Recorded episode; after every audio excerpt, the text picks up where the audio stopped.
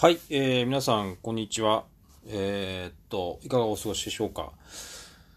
えー、っと、だんだん鈴木、引かれていくの、えー、ダン鈴木でございます。えー、っと、えー、今日はあの、今あの、フランスで開催中のですね、ツール・ド・フランス、えー、世界最大の自転車レース、えー、が今開催中なんですけども、まあそこで、えー、は、まあ自転車好きの、あの、方々がたくさん見てらっしゃるのと同時にですね、私のこのバイク目線で、えっ、ー、と、私のような、あの、かなりレアな、えー、まあ、レアというか、オタクというかですね、あのー、こんな人間も見ておりまして、そんな話をちょっとしたいと思うんですけども、あの、バイク目線の話をしたいと思ってるんですけれども、えー、っと、ツール・ド・フランス、今年はあの、コロナ、新型コロナウイルスの影響で、開催が、えー、1ヶ月ぐらい遅くなったのかな？で、今、えー、っと、今、第何ステージかな？1週間ぐらい経つんですよね。はい。で、えっ、ー、と、私も、えっ、ー、と、日本で見るのは、中継で見るのはですね、あの、お金を払ってじゃないと見れないので、えっと、J スポーツというですね、あのー、まあ、有料放送で、えっと、見ていま、います。私は見ています。で、まあ、えー、1ヶ月で確か1980円っていうプランに入ってまして、で、まあ、このプランで、まあ、すごいプラン、私的にはすごいプランなんですけど、これは。えー、何がすごいっていうか、何がすごいっていうとですね、あの、えー、テレビの、えー、映像ですね、を、まああ、バイクから撮影をしてるわけなんですけども、大体、まあ、あコンスタントに、大体毎日、あのー、5台ぐらいですね、えー、撮影のバイクが走っております。で、この、えー、バイクがですね、バイクの、えっと、映像がですね、あの、こう、皆さん、あの、例えば、まあ、自転車レースを、こう、その、ね、こう、関心がない方は、例えばマラソンとかね、の、あの、箱根駅伝とかの、あの、ちょっと映像を思い出してほしいんですけども、こう、例えば先頭集団とね、えー、後ろを追いかける第2グループみたいなね、こう、映像があるわけですよ。で、例えば戦闘集団が映ってるっ、てる時、戦闘集団を、まあ、このテレビで見ている時っていうのは、第2集団は例えば、こう、小さいね、左側に小窓とかで映ってたりしますね。で、あるいは第3集団とかは、まあ、あの、画面が切り替わらないと見れないわけなんですけども、この、例えばこの第3集団の映像、いわゆる皆さんが今見ている映像ではない、えー、バイク映像がですね、要は移動中だったり、あるいは第三集団を探している瞬間だったり、そんな映像がですね、あの、このツール・ド・フランスのテレビバイクの映像がですね、ずっと見られるというですね、G スポーツのサービスがありまして、まあ、これ私、何年前かな ?3 年、4年ぐらい前に、あ、でも、まあ、発見したというか、まあでも確かその、そういうサービスができたのはその3、2、3年前ぐらいだったと思うんですけど。で、まあ、それを見てみたら、まあね、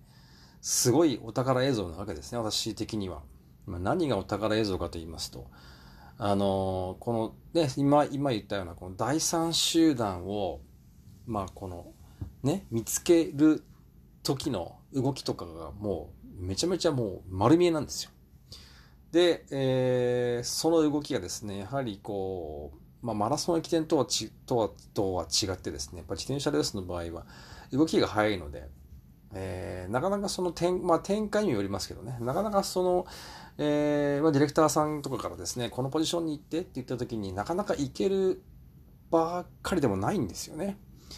で、えー、そういう、こう、あの要は、私はね、その映像の仕事とかをしてるので、映像のバイクのね、あの、撮影の仕事をしてるので、まどうしてもその裏方がすごく気になってしまうんですけれども、その裏方が、裏方をですね、本当に中継もそのまんま映し出してくれるというのはですね、J スポーツの、えっ、と、マルチ画面って言ったかな？チャンネルとか言って言ってましたけど、これがですね、もうちょっと私的にはまあ、なかなか毎晩と言い言い難いんですけど、あの、見ております。まあ、よだれを、よだれが出てしまうようなね、あの、本当お宝映像ですね、えー、がありまして、まあ、あね、さっきも言いましたように、テレビバイクカメラはだいたい5台走ってるんですけどもね、それがだいたいこうローテーションで、バイク1、バイク2、バイク3、バイク4、バイク5っていうのがですね、ローテーションで、えー、選手をですね、撮影して、えー、1、バイク1撮ってるね、カメラマンなんかは、ずっとそこにいると、戦闘手段を補足しているというわけではなくて、えー、ある、ある時間が終わると、今度ね、あの、バイク2が変わるがあるね、あの、撮影をするというですね、展開になっております。まあちょっとこれ言葉でね、説明しにくいんですけども、あの、もしこうね、あの、ツール・ド・フランス、えー、気になって見ていらっしゃる方がいましたらですね、えー、そのマルチ画面もですね、確かパソコンでしか視聴できないんですけども、えー、見ていただくと面白い映像がですね、あの、見れると思います。あのー、こうね、定点撮影。まあ、フランスも本当に景色が素晴らしいとこで、えー、私は行ったことありませんけども、そういうね、あの景色をまあ先行して、バイクを先行させて、このね、山から出てくる、山の奥からの道路から出てくる選手たちっていうね、あの、こう、フレームにね、収めるこのカメラマンをね、そんな、その映像の場所を探しながら、あの、先行するというね、動きとか、まあ、あの、本当に私的にはためになる映像ばかりで、えー、見ております。えー、ね、そんな、えー、ツードフランスの楽しみ方を私はしてるんですけれども、えっ、と、まあ、今年もツール・ド・フランスの、えっ、と、バイクは、えー、フランス TV だったかな？えー、が、確か撮影してまして、BMW の、バイクはね、BMW の R1250、1200RT かな ?RT、えー、と GS かな？確かありました。えー、しかもね、あの、カウルがもう色が違うので、まあ、ラッピングをしてるか、えー、何かこうね、それ専用のテレビ元専用、テレビバイク専用のラッピングをしてると思われます。はい。まあでも、すごく上手で。うん。まあ実際ね、私もそんな仕事をしてるので、あの、そのね、バイクが撮影するその位置にいるのにはどういうその前後関係があるのかなっていうのですね、本当にあの日々そんな映像を見て勉強してるわけなんですけども、まあ、やっぱり、えー、一筋縄ではね、いかない、やはり経験と、それからまあ、やっぱりこう、オーガナイザーとね、えー、あの、連携があると。まあ、コミッセルともね、連携があると。まあ、言わざるを得ない、この絵作りかなっていうふうに思いますね。あの、テレビ元のドライバーだけが頑張っていても、えー、撮れない映像がね、えー、たくさんあるなというのをですね、あの、ちょっとひしひしと私は感じておりまして、非常に、あの、勉強になる、えー、いやーね、あの、映像かなというふうに思ってます。えー、っと、シクロワヤードの、えー、綾野編集長、それから砂田譲さんですね。まあ、シクロワードの綾野編集長は、えー、っと、去年、直近だと去年はね、あの、ツールド沖縄で、えー、撮影バイクとして、えー、呼んでいただいて、えー、スチールのね、あの、写真撮影の方ですね。それから、初めては私沖縄だったんですけども行ってきました。それから全日本選手権、えー、全日本自転車選手権ですね。えー、と、ジャパンカップ。はい、ジャパンカップサイクルロードレース、宇都宮でね、えー、今年はね、ツールド沖縄もないし、ジャパンカップもないし、全日本選手権もないしってことで、まあ、矢野さんとお会いすることはない、することはないんですけども、残念ながら。まあ、そんな矢野さんが、えー、取材にですね、えー、行っておりますね。あと、辻圭さんなんかもね、えー、行ってまして、画面を見ながら、えー、そういう人たちが映ってるのが、えー、楽しみでもあります。はい。えー、まあ、ただね、ちょっと今年はなんかツルドフランスのあの、スタート時間がすごく遅いんで、終わり時間も遅くなってる、なってるというですね、えー、ことになってまして、この間なんか2時ぐらい、1時半とかね、2時ぐらいとか行って、ちょっとね、寝不足もちょっと、まあ毎年ね、大体それぐらいの時間に日本で放送するとなっちゃうな、なっちゃうんですけど、今年はさらに遅いということで、まあなんか、えー、もうなんか一説には、バケーション、あの、ツルドフランスってね、このフランス人のバケーションの時期を狙って、えー、やると。まあ、工業レスというね、側面もあるみたいなんですけども、ただ今年はこのコロナの影響で、えー、開催時期が遅いと。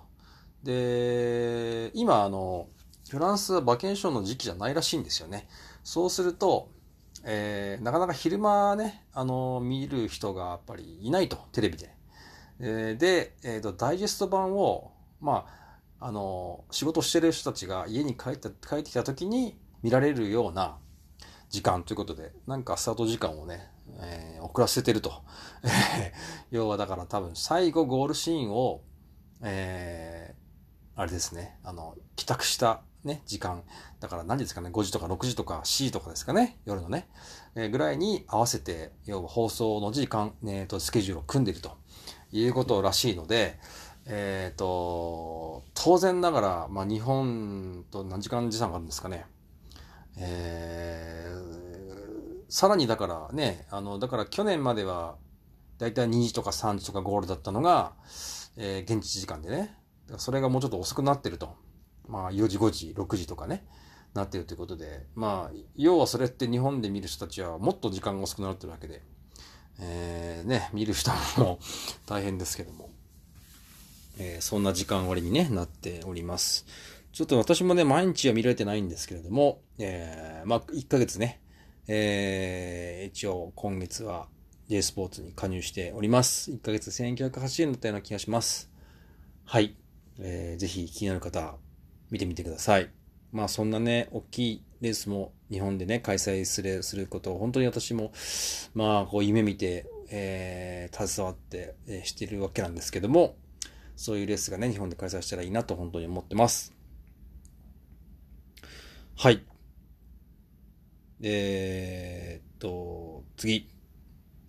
えー、っと、今どんなバイクがいいのということで、あ前回も、前々回かなあの、こんなバイクおすすめですっていうね、あの、お話をしましたけども、あの、ちょっとまあ追加で、まあ、日々ね、でもこう言っても、やっぱ日々、あの、バイク業界も動いていて、ね、いろんなバイクが新型車がいっぱい出てきていますけども、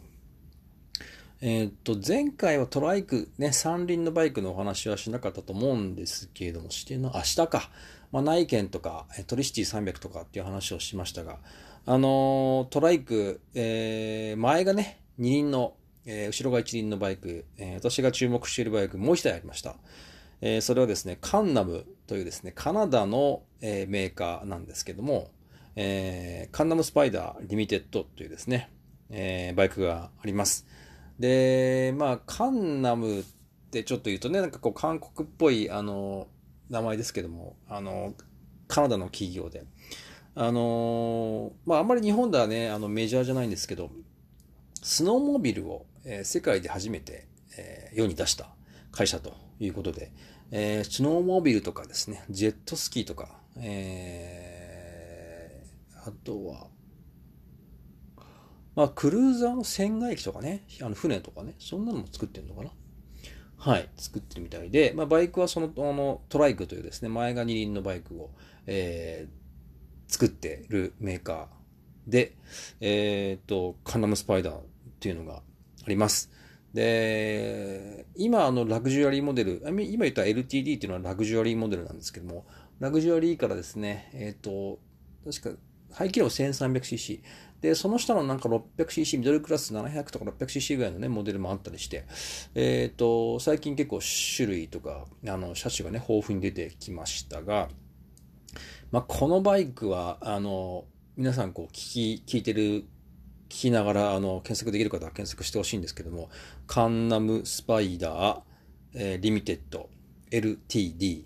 えー、リミテッド、えー、いうバイクで、今年2020年モデルが出たんですけれども、まあ、これはまあ、いかつい。要は、あの、まあ、私、感じ的には BMW の、あの、R1250 とかの RT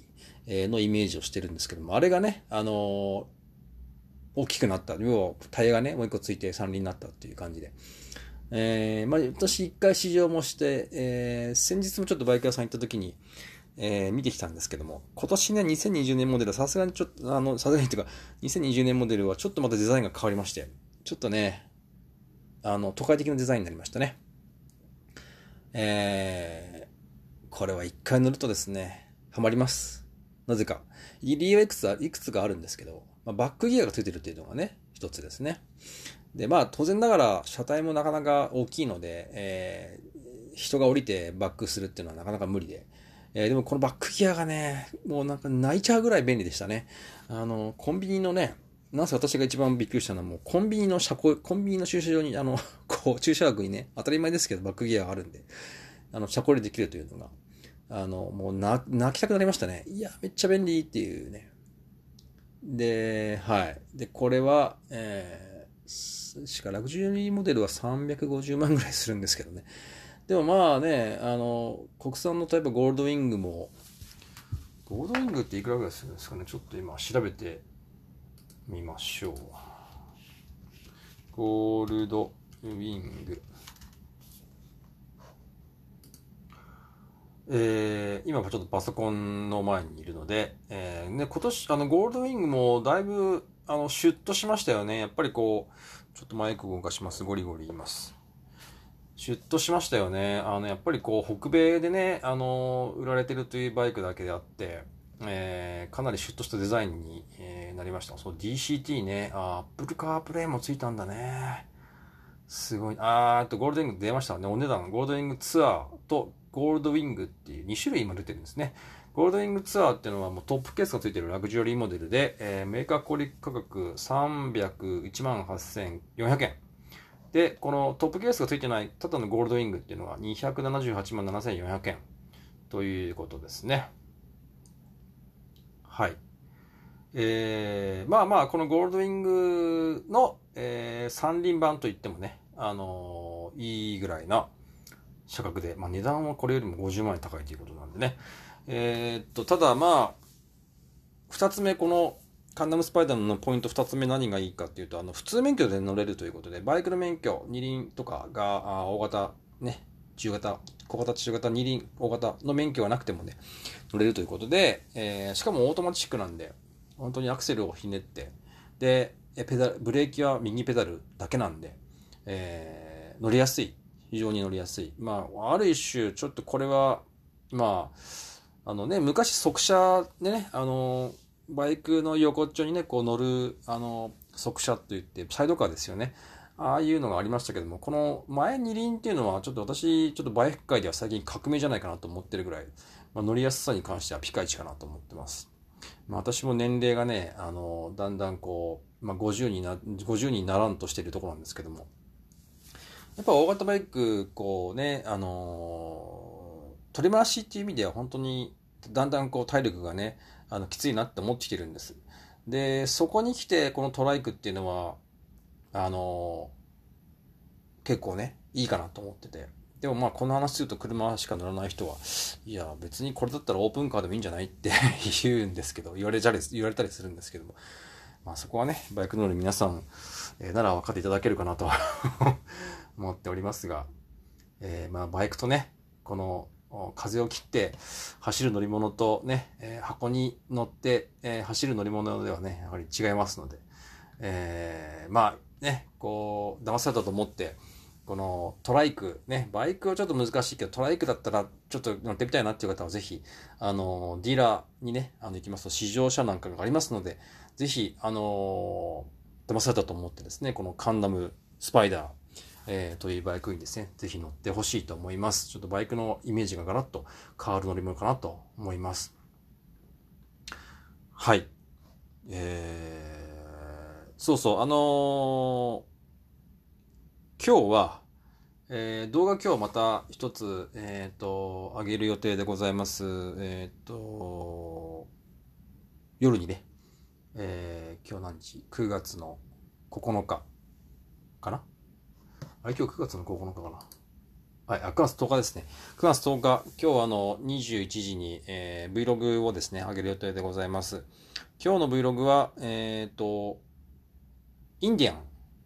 FTR 戦略ラリーというですね、まあ、アメリカンタイプの、えー、バイクに乗ってきたということ、という話と、えー、それからまあ、量販店、バイク用品店の量販店のですね、ライコランドに、ライコランド東雲店にですね、東京の東雲店に行ったというあの動画でございます。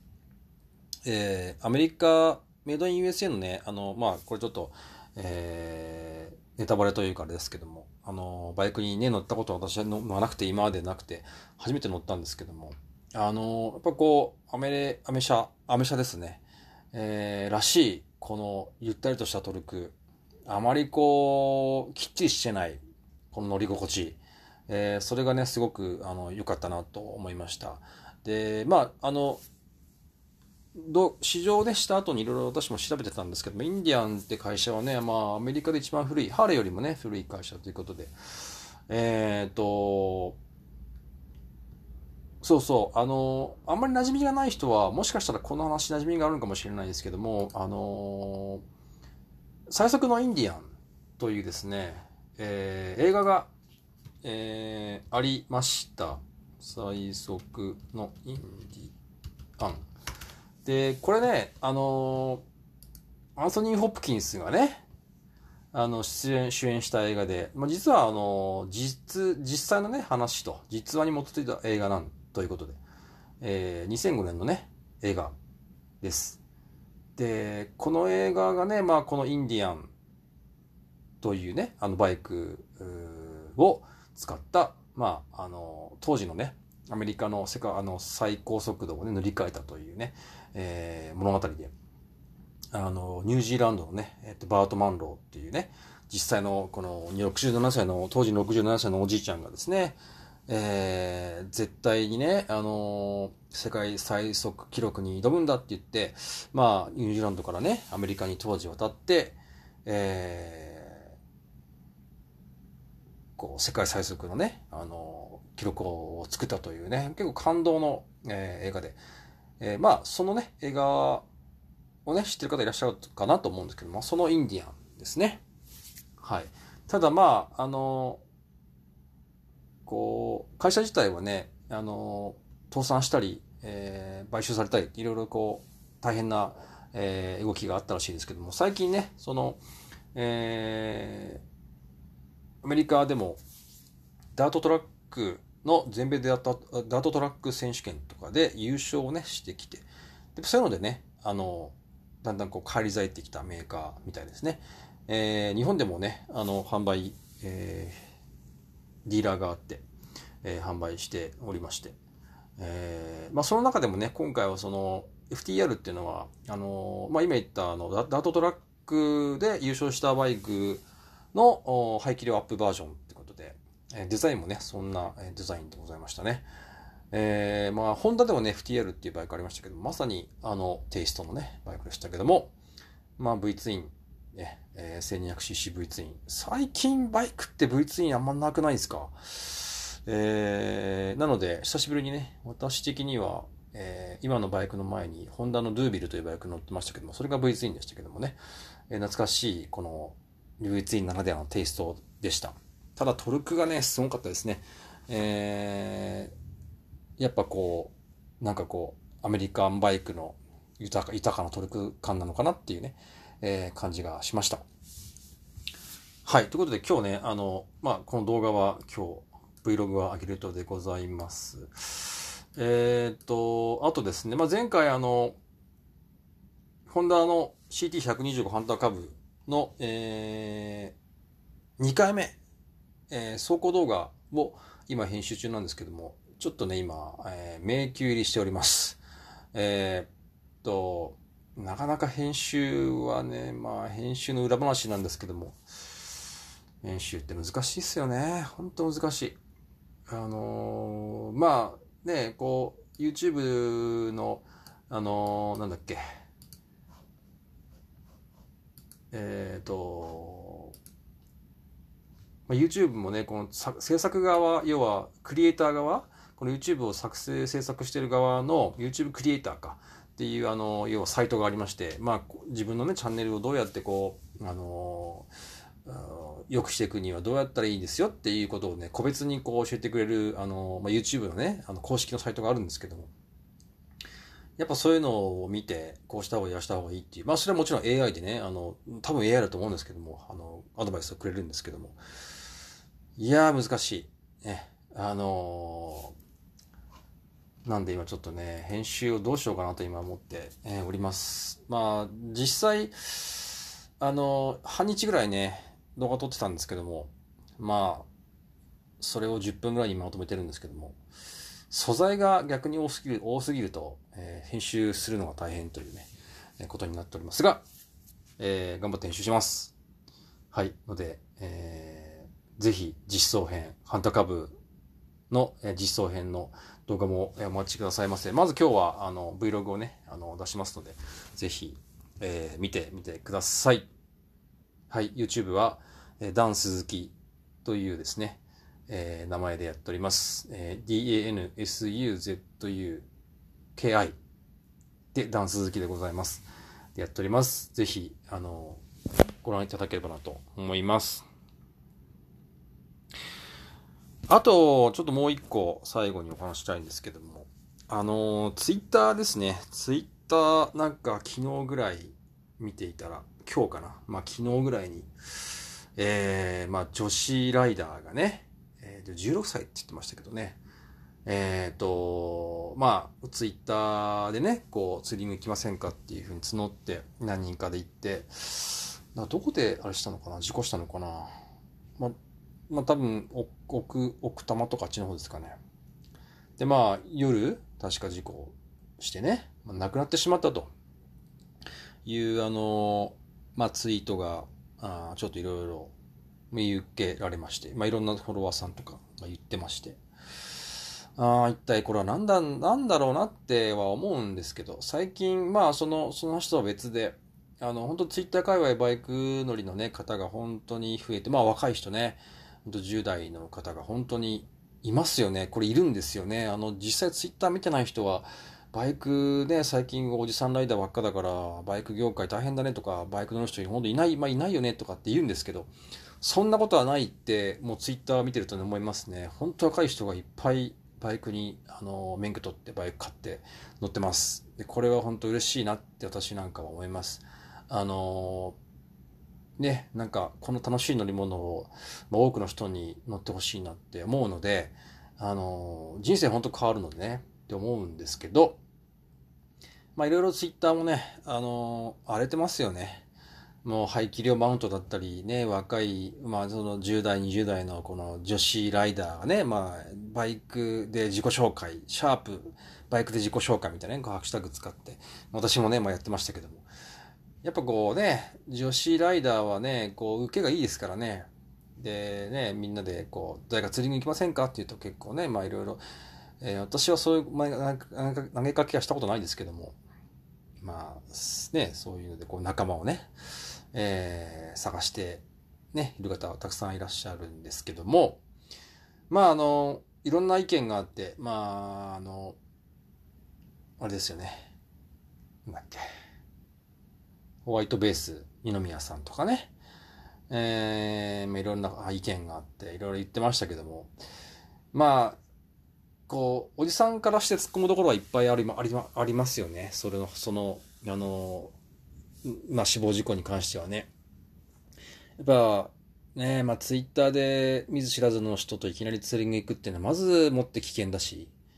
で、特にやっぱり、こうね、女子がそこにいきなり行って、しかもバイクもね、なんか免許取り取り立てだって言ってたんで、いや、なかなかこう、自分がその立場だ、まあ、その女子っていう立場はないけど、行かないでしょっていうね、ことがあって、で、まあやっぱり、一個いろいろある、いろいろある中で一つ大きいのは、やっぱり他人のペースで走るって自分のペースだからこそ安全運転で走られるっていうのがあると思うんですよ。で、それがやっぱり自分のペースじゃなくて他人のペースになってしまう。しかも経験がね、あの、ないライダーさんだと、どんだけアクセル開けてこのコーナー曲がれるかなんて、わからないコーナーを突っ込んでいったら、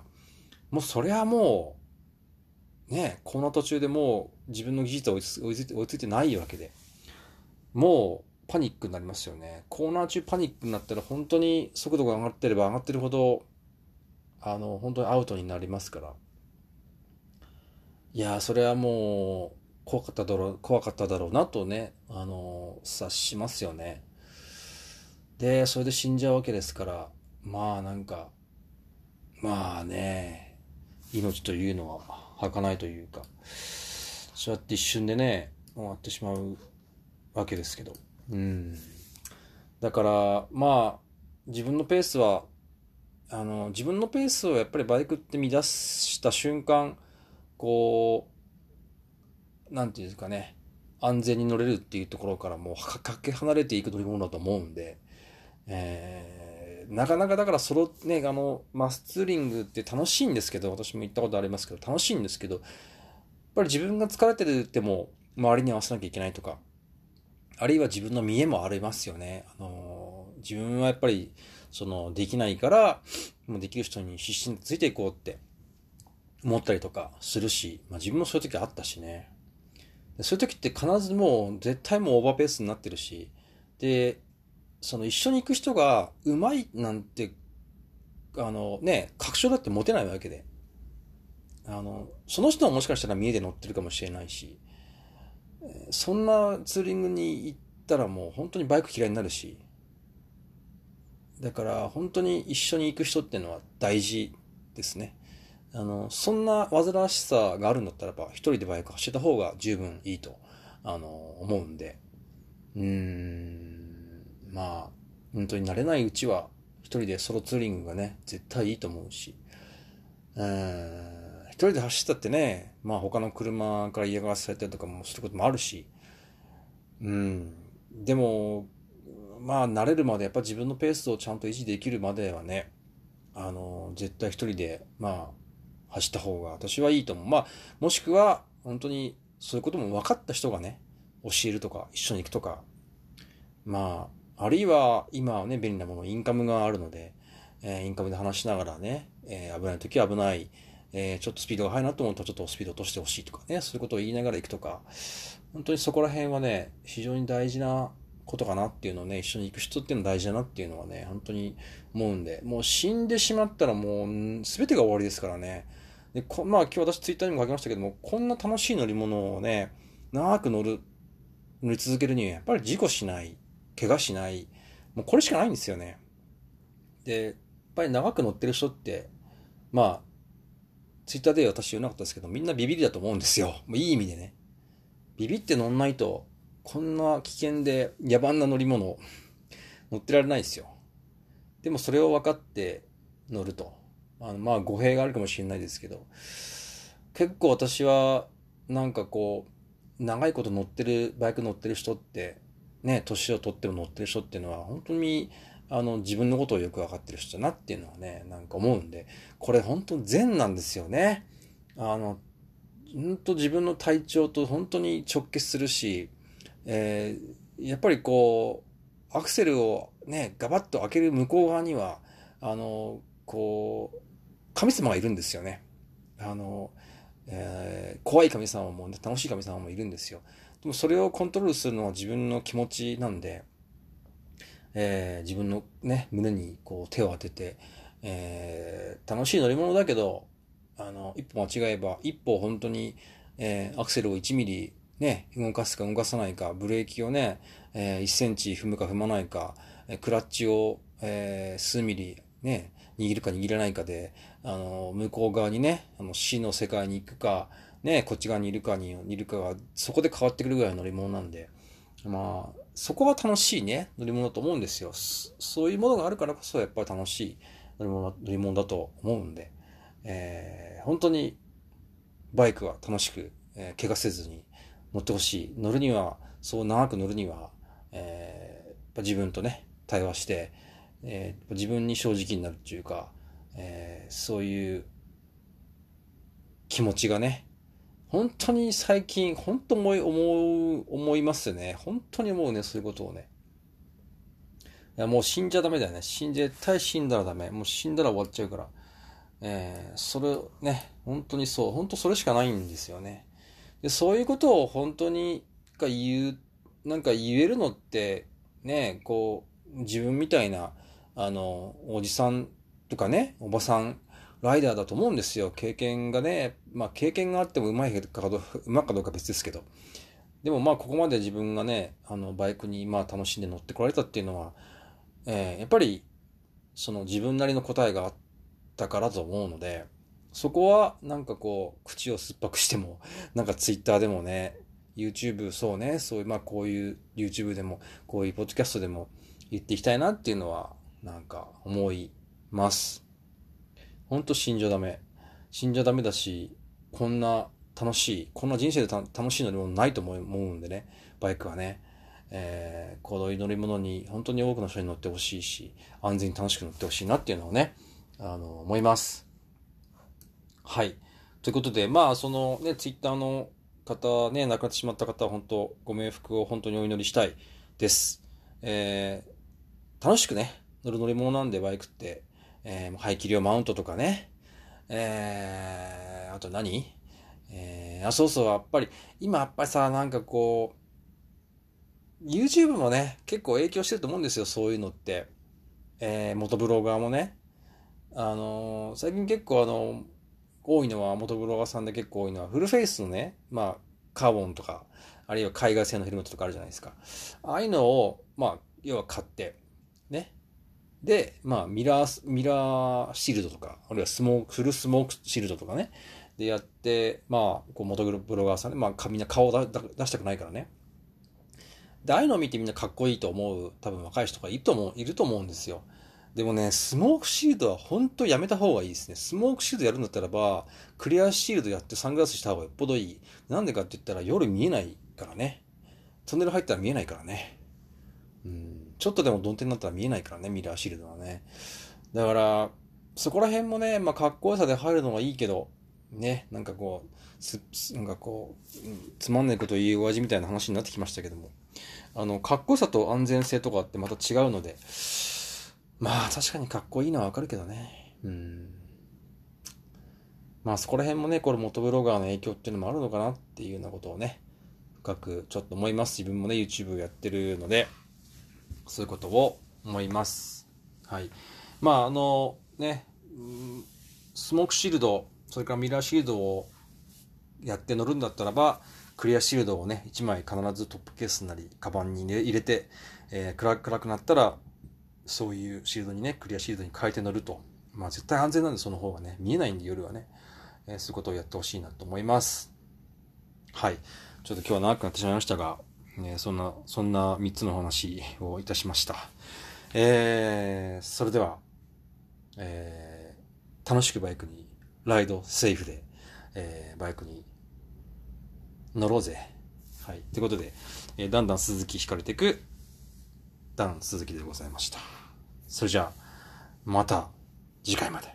さよなら。